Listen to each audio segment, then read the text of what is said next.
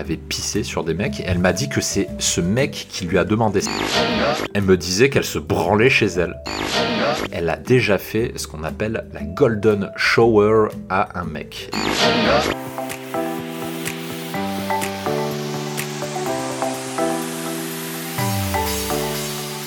Bonjour à tous et bienvenue sur le podcast Expérience de séducteur proposé par Dragueur de Paris. L'émission Expérience de séducteur vous raconte des histoires de rencontres inédites et sans tabou pour vous aider à profiter de votre célibat et séduire celles qui vous plaisent vraiment. Une nouvelle émission du podcast sort tous les 10 jours sur toutes les plateformes. Pensez à vous abonner pour ne rien rater. Bonjour à tous ces séducteurs, je suis le dragueur de Paris, Mike, alias l'ancien timide devenu séducteur. Et aujourd'hui, je vais mal, je vais très mal, c'est la crise, je vais mourir, putain, je suis pas bien. Non, très sérieusement, euh, ceux qui sont abonnés à la newsletter sont déjà au courant. J'ai subi une opération il y a quelques jours et du coup je me retrouve à être cloué au sol, à branler chez moi. Donc petite pause du coup pour une partie des, coachings puisque je peux plus en assurer la totalité pendant un moment momentané. Heureusement ça a duré peut-être une ou deux semaines maximum. Rassurez-vous sur ça. Et aujourd'hui, j'avais envie de vous, faire un podcast sur une histoire de drague qui, je pense, va beaucoup vous intéresser. Donc vous avez dû lire le titre. Aujourd'hui, je vais vous raconter une histoire où je suis vraiment tombé sur une perle rare, une nana qui a eu un passé d'actrice porno et qui se comportait vraiment comme telle. C'est une de mes meilleures rencontres que j'avais faites en 2017 de mémoire. Et de mémoire, je crois que ça a été d'ailleurs un des meilleurs coups de ma vie parce que ce qu'elle m'a fait, oh là là, c'est, je, je vous raconte pas, je vais pas vous spoiler tout le truc, je vais vous laisser savourer au fur et à mesure le podcast. Mais voilà, cette nana-là, c'était vraiment un coup de dingue. Et je ne l'ai pas rencontrée euh, sur un casting, ni dans un bar, ni à la gare, ni au Starbucks Café, au machin. Je l'ai rencontrée sur Tinder. Et je peux vous assurer que quand vous voyez son profil sur Tinder, ses qualités ne transparaissent pas franchement. Et du coup, ça va être l'occasion pour moi de vous montrer que euh, il faut toujours regarder derrière la porte. Il faut regarder ce qu'il y a derrière la porte parce qu'on peut avoir de vraies surprises. Vous regardez un profil, vous pouvez vous dire ouais, normal, elle est bien, euh, sans plus, euh, voilà.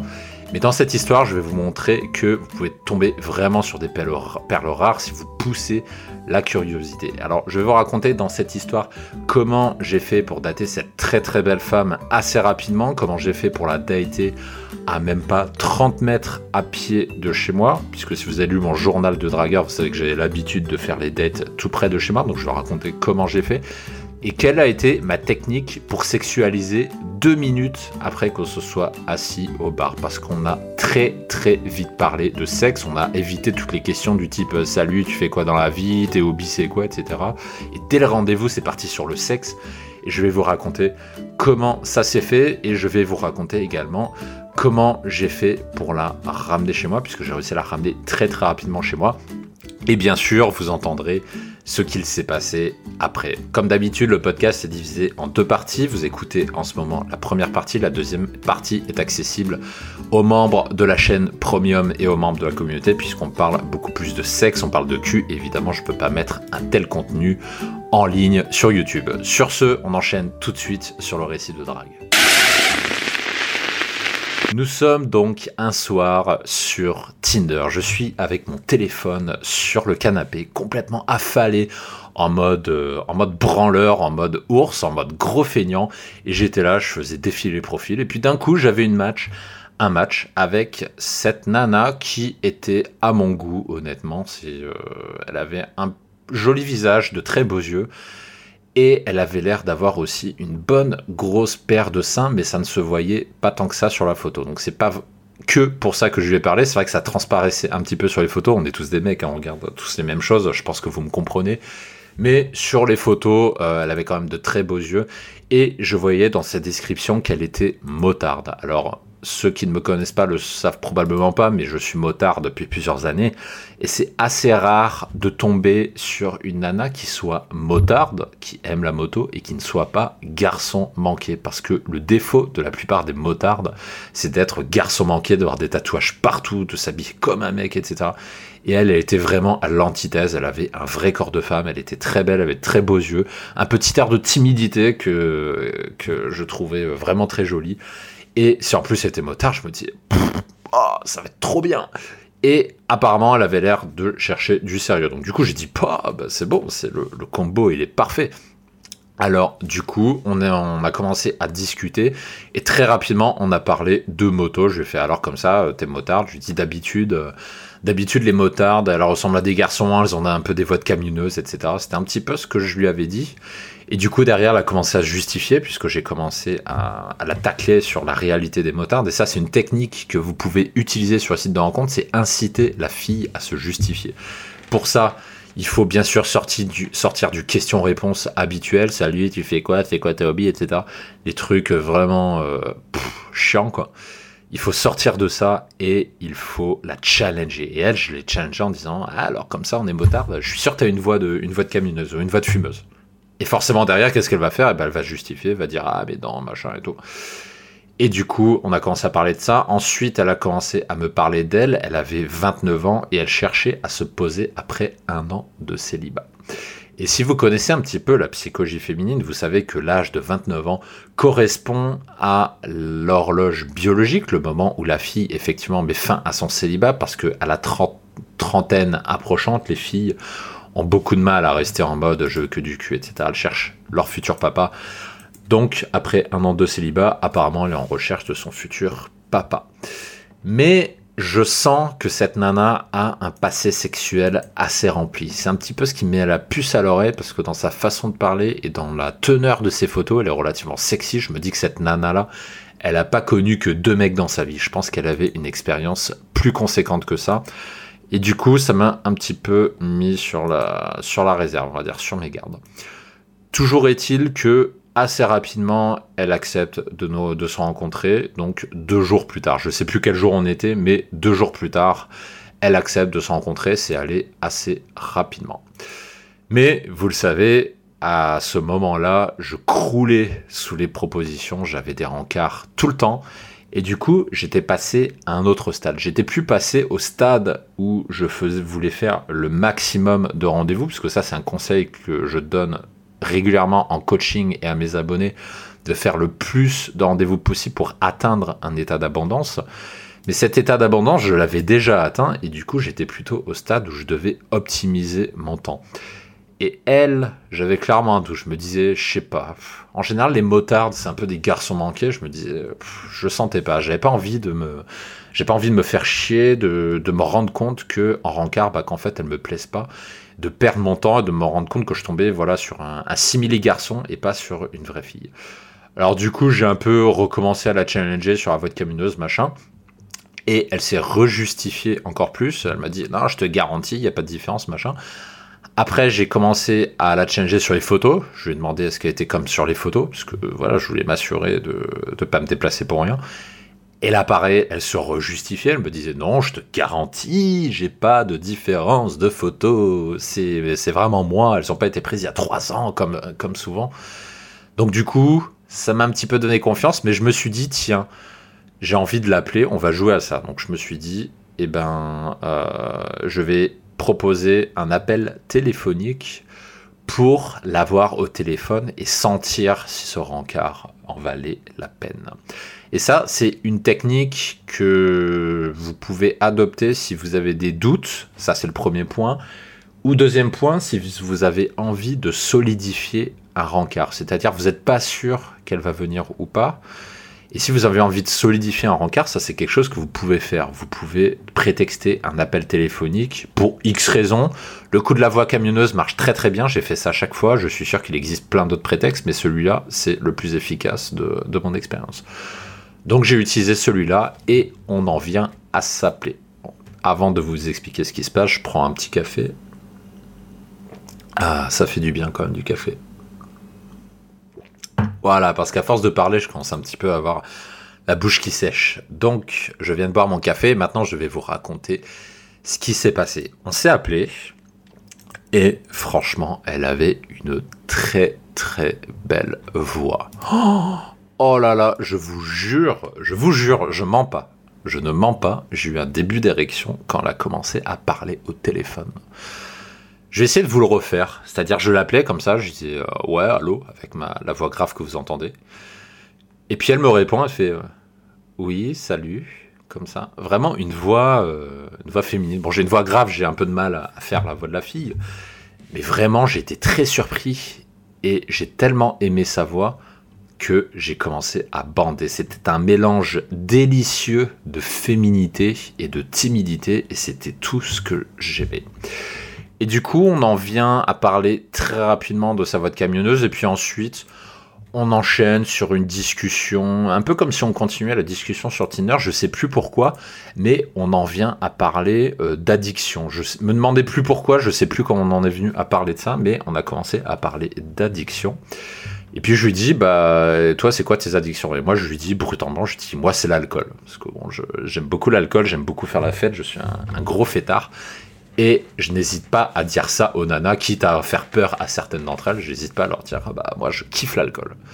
Et donc, je lui dis ça, je lui dis, euh, j'adore l'alcool. Et elle me fait, euh, ah, bah, moi, je bois pas. Par contre, mon addiction, c'est le sexe.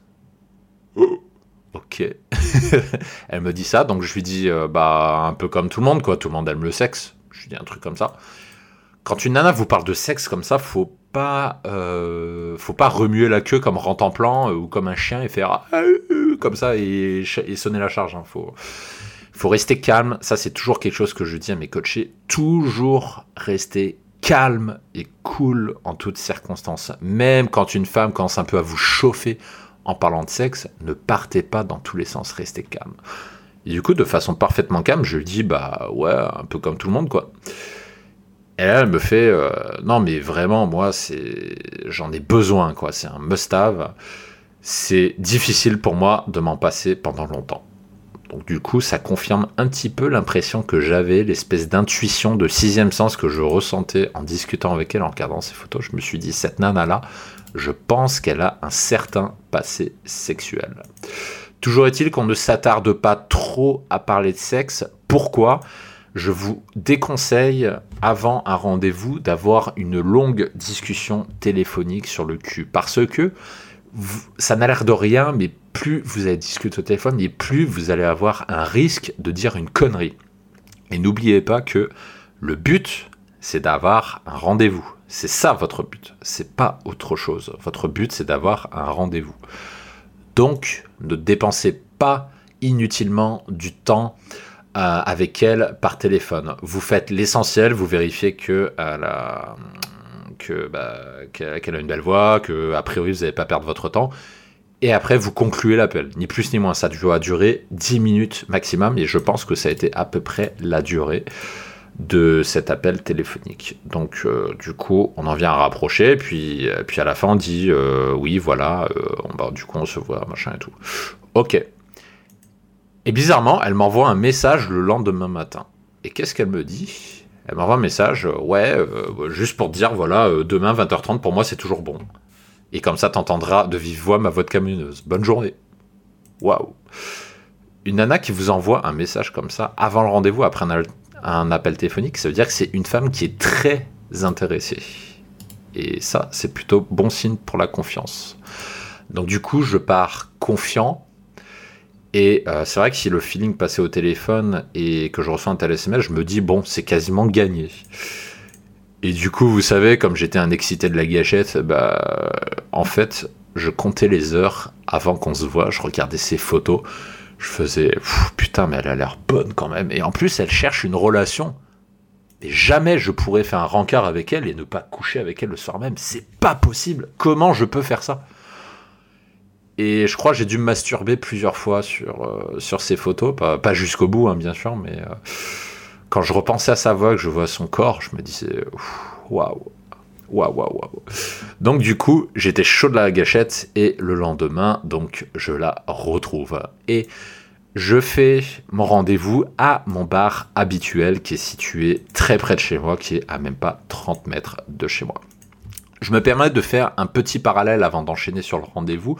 Toutes les techniques que je vais vous apprendre à partir de maintenant euh, sur la façon de gérer le rendez-vous et comment faire pour sexualiser un rendez-vous et comment faire pour la ramener chez vous, ce sont des techniques que je vous enseigne dans une formation que j'ai sortie hier qui s'intitule La garçonnière. Je me permets d'en parler très rapidement parce que je reçois toutes les semaines, tout le temps des questions sur le, rendez-vous, comment faire pour baiser le premier rendez-vous, comment faire pour faire ci, pour faire ça, etc. Alors, plutôt que de répondre à chaque fois à chaque personne, j'ai décidé de tout mettre mon savoir sur une formation. Et donc, vous trouverez le lien en description de, ce podcast, donc de la formation qui s'intitule La garçonnière et qui vous apprend à baiser une nana en deux heures au premier date. Et ça, c'est la promesse de la formation. Je l'ai fait un paquet de fois et je vous apprends à faire pareil. Donc la formation est sortie hier, euh, donc on est au mois de mars, elle est sortie hier et il y a une promo de lancement jusqu'à dimanche seulement, donc jusqu'à dimanche vous pouvez y accéder. Ensuite, elle reviendra au tarif normal. Donc si vous écoutez ce podcast au bon moment, et eh ben, profitez-en. Et si vous l'écoutez plus tard, et eh ben, vous pouvez toujours vous inscrire sur la newsletter parce que euh, peut-être qu'un jour je referai une promotion dans quelques mois ou que sais-je. Voilà, donc ça c'était pour la petite parenthèse avec la garçonnière je fais le coming back donc au fameux bar. Donc je la retrouve au bar et puis on arrive, on fait la bise, salut, ça va, machin. Euh, ah, t'es plus grand, ah, t'es plus petite que ce que je pensais, etc. C'est toujours les petites banalités qu'on échange euh, quand on retrouve quelqu'un au rendez-vous. Il hein, n'y a rien d'alarmant. Et j'ai pour coutume de dire que quand vous retrouvez quelqu'un en rendez-vous, les 30 premières secondes sont assez déterminantes. Si en faisant la bise, vous ressentez euh, quelque chose dans la quéquette, vous ressentez euh, une, attraction, vous ressentez quelque chose, ça veut dire que vous partez du bon pied. Ça, c'est un truc que j'ai vérifié dans beaucoup de rencarts. Hein. Dans, ma vie, j'ai dû faire plus de 300 rendez-vous. J'ai pas le chiffre exact, mais euh, j'ai fait plus de 300 rendez-vous assez facilement. Et j'ai remarqué que très souvent, dans les 30 premières secondes, si je ressens une forme d'excitation, de positivité, bah, le rendez-vous se passe très bien. Et l'inverse est aussi vrai, quand je ne ressens rien, quand je sens qu'elle m'excite pas, qu'elle n'est pas comme je voulais, euh, etc. Et ben, je sens que voilà, et que le rendez-vous bah, se passera pas très bien. Et en général, ça se passe comme ça.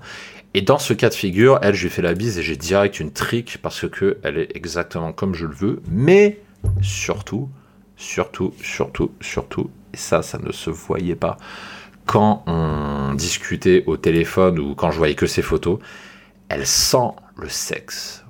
Et je peux pas vous donner des critères cartésiens, qu'est-ce que c'est qu'une nana qui sent le sexe, mais c'est un ressenti que vous avez. Ce ressenti, j'avais clairement le ressenti de la nana qui sent le sexe. Et du coup, ce type de, de femme, c'est un type de femme qui généralement ne sent pas le sexe pour rien. Vous allez, je vais vous expliquer pourquoi au fur et à mesure. Donc du coup, j'avais un début de trick dès le départ, et puis on s'assoit dans le bar et euh, on commence à discuter. Donc on commence à discuter de savoir en disant ah oui effectivement t'as pas une nouvelle camionneuse, oui t'es un peu comme sur les photos, etc., etc. Et assez rapidement, je me laisse porter par justement cette trick que je ressens pour sexualiser. Allez, on a dû commencer à parler de cul dans les deux minutes où on s'est assis dans le bar. C'était vraiment très très rapide. Et à cette fameuse question comment sexualiser, je vous réponds pour sexualiser déjà c'est pas des mots, c'est une attitude et c'est un état d'esprit. Et cet état d'esprit, d'où est-ce qu'il vous vient? Il vous vient de votre bite. Et c'est ça qu'il faut que vous reteniez. Et c'est pour ça que c'est si important de dater des femmes qui vous plaisent. Parce que si vous datez des femmes moches, c'est impossible de sexualiser. Comment vous les sexualiser avec une femme qui euh, qui vous plaît pas. C'est pas possible. Vous ne pouvez pas faire ça.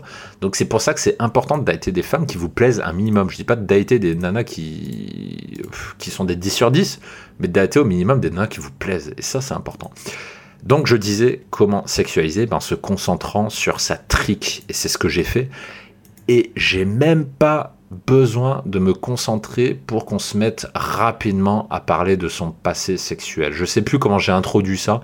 C'était tellement naturel que c'est venu tout seul. Et encore une fois, plutôt que de chercher des mots, de chercher des phrases à copier-coller, des frames, concentrez-vous sur votre état d'excitation. Et vous allez voir que chacun d'entre vous qui écoutez euh, ce podcast, qui écoutez ma voix, vous allez trouver vous-même vos sujets de sexualisation. Et du coup, pendant qu'on discute dans le bar, elle en vient à me raconter son passé sexuel. Et comme je l'ai mise en confiance, je pense que c'est ça qui a fait qu'elle euh, elle s'est sentie suffisamment libérée pour me parler de ces sujets. Donc elle a commencé à me parler euh, d'un film amateur qu'elle avait tourné, donc un truc de porno, et c'est pour ça que je dis que c'est une ex-actrice porno, c'est pas une nana qui a fait une carrière, mais elle a tourné des films amateurs de porno. Elle a déjà fait des plans à trois avec deux mecs, disait que c'était épuisant, mais que c'était sympa. Alors dites-vous bien qu'une fille qui vous dit ça au départ, rappelez-vous hein, dans la conversation, attends, j'arrive ma genouillère, ah, parce que je suis en train de me glacer le genou pendant que je suis en train de vous parler. Je vais l'enlever, voilà, c'est bon. Donc je disais, ouais, rappelez-vous, une fille, elle était en train de vous parler de relations longues, et là, comme ça, elle vous parle de plan 3 avec deux mecs. Oh Mais elle, je pense qu'elle va attendre longtemps, on va s'imposer. Enfin bon, c'est un autre sujet.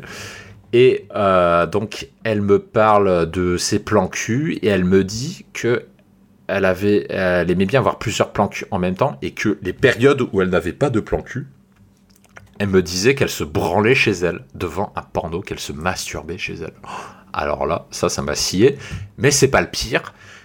À un moment dans la conversation, elle m'a dit qu'elle a déjà fait ce qu'on appelle la golden shower à un mec je ne connaissais pas la Golden Shore, je suis pas trop un fan des pratiques un peu, un peu underground du cul, mais euh, la Golden Shower, j'ai regardé vite fait ce que c'était après. En fait, je lui avais demandé aussi sur le coup, c'est en fait, tu pisses sur un mec. Elle avait pissé sur des mecs elle m'a dit que c'est ce mec qui lui a demandé. C'est pas elle qui a voulu faire une Golden Shower sur un mec, c'est le mec qui lui a demandé. Donc, euh, donc voilà.